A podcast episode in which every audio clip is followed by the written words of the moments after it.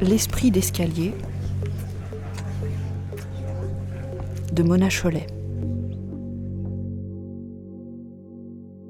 Il y a quelques années, avec les défenseurs du web indépendant francophone, c'est-à-dire le mini-réseau, plus Laurent Chemla, Valentin Lacambre d'alterne.org et quelques autres, on avait essayé d'attirer l'attention sur la façon dont Internet était en train de changer le rapport des citoyens à la politique.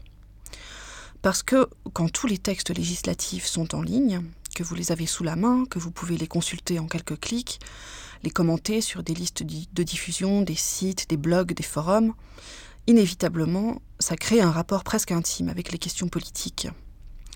Laurent Chemla avait même une comparaison très intéressante. Il disait que ça rappelait un peu ce que la réforme avait changé dans le rapport à la religion, puisque les protestants s'étaient octroyés la liberté de lire la Bible et de se faire une opinion par eux-mêmes, au lieu de laisser le clergé leur imposer ses interprétations. On comprend d'ailleurs que le clergé ait résisté à ce mouvement d'émancipation, puisque son rôle d'intermédiaire incontournable lui donnait un pouvoir exorbitant. La première manifestation du changement provoqué par Internet, ça a été en 1997 l'accord multilatéral sur l'investissement, l'AMI.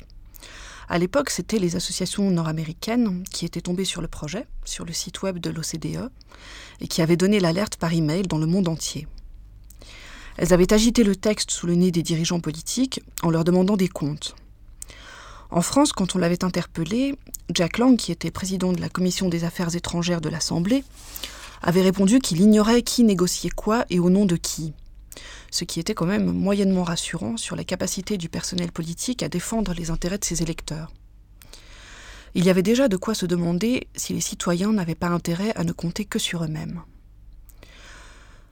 Et aujourd'hui, il semble bien que l'une des grandes erreurs de la classe politique et médiatique dans la campagne du référendum sur la Constitution européenne, ce soit justement d'avoir négligé cette mutation c'est de ne pas avoir prévu que les gens liraient le texte en ligne et qu'ils en discuteraient avec passion aux quatre coins du réseau. Il n'y a pas que ça, évidemment. Il y a aussi des foules de meetings réels dans des salles bien réelles. Mais il n'empêche qu'Internet joue un rôle décisif dans la façon dont se déroule cette campagne.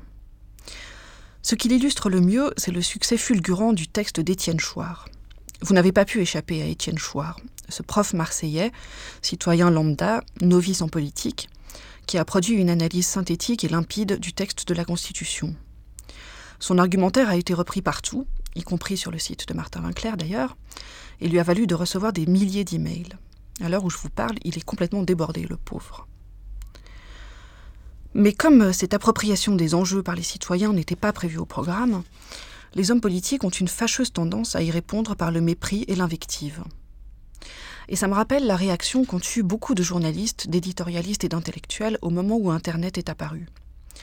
Ils nous disaient tous, en substance, que si le monde ne se divisait plus entre les spécialistes qui monopolisaient la parole publique d'une part, et la masse ignorante et anonyme qui les écoutait avec respect et ravissement d'autre part, c'était la catastrophe, l'anarchie, la chienlit. J'avais été sidéré et même choqué de constater la piètre estime dans laquelle il tenait les gens à qui il s'adressait, et qu'il trahissait dans les débats à propos d'Internet. Je me sentais comme si j'avais surpris un gros secret honteux. Ces types-là prennent les gens pour des cons. Alors je ne veux pas faire d'angélisme, prétendre que tout le monde il est beau, tout le monde il est gentil. Je sais bien qu'il y a des cons, et même un paquet. Simplement, il me semble qu'on vit mieux si on aborde les gens avec un a priori neutre ou favorable, quitte à revoir son jugement plus tard, au lieu de s'imaginer entouré d'une grande masse de crétins qui ne peuvent rien nous apporter et qu'on a la mission d'éclairer. Et puis, je ne pense pas qu'Internet menace de disparition les intermédiaires, qu'ils soient politiques ou médiatiques. Je crois seulement qu'il les oblige à essayer d'être à la hauteur, à cesser d'avoir recours à des dispositifs d'intimidation grossiers pour imposer leur autorité.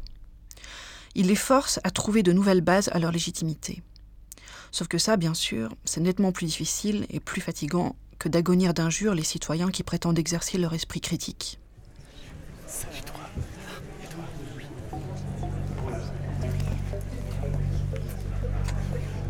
Arte Radio comme